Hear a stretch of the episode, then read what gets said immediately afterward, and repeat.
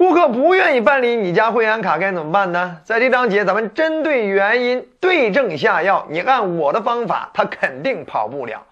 咱首先分析一下，为什么有些顾客他不办理会员卡？其实大部分原因无非两大类，一类就是你们家会员卡呀太没有诱惑，太没有吸引力了，利益给的还不够，不能激发对方占便宜的冲动。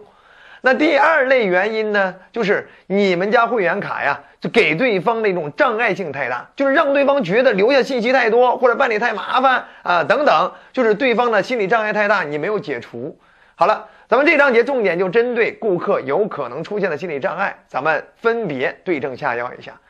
首先，第一种心理障碍呢，就是他怕留下个人信息了之后啊，尤其是电话号码留这儿之后，回头会不会受到电话骚扰、短信骚扰？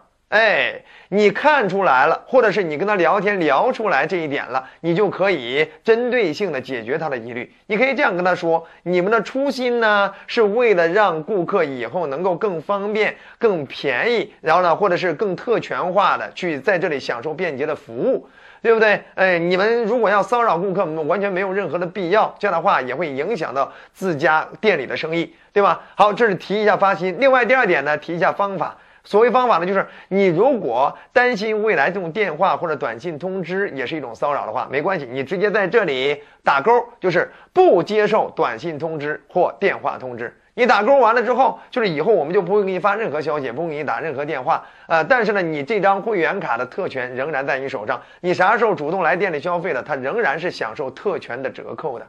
你看这样的话，你就保留了对方的主动的使用权啊，同时呢，也规避了对方那种被动的被骚扰的那种隐患，让他的担心也烟消云散。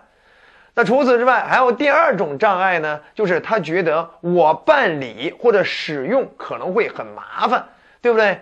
呃，那针对这种情况，咱们针对他办理觉得很麻烦的，没关系，您提您的需求，这事儿呢，我们两分钟就可以操作完了，知道吗？这一切手续由我们来办。呃，对不对？您只需要给我留下呃您的姓名和联系方式就 OK 了，对不对？所以你不要让他填一大堆东西，要让他留下最简单的信息，剩下的事儿你来快速操作，好吧？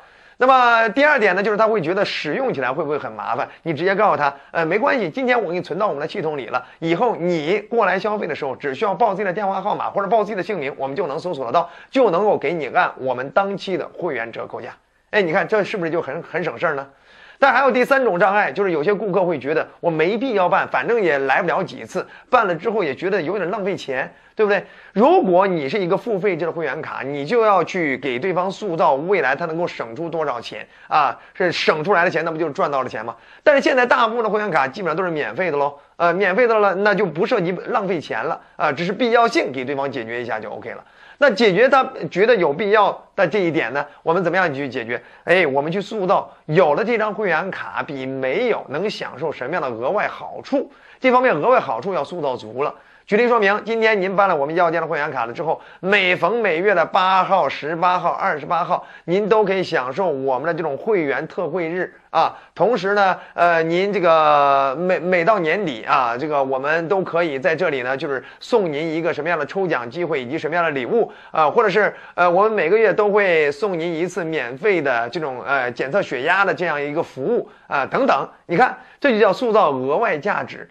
当然了，你也可以去塑造对他周围人的价值。他自己可能来不了几次，觉得没必要，但是他的亲戚呢、家人呢、朋友呢，也有可能来哟。对不对？你也可以跟他说，就是你办完这张会员卡了之后啊，就是你以后可能呃这个来的次数少，但是如果你的家人或者亲戚或者朋友只要报你的姓名、报你的这个会员编号或者报你的手机号，他们都可以享受什么样的折扣？哎，相当于你这张 VIP 会员卡其实是你一种身份特权的象征，哎，给他一种特别有面子的感觉，他是不是就找到了那种办理的必要性了？学会了吗？以后再遇到别人不愿意办会员卡，是不是能找到对方的内在原因，对症下药了？觉得好就点赞、转发、好评、收藏。还想掌握更多销售心法，点赞关注，后面接着聊。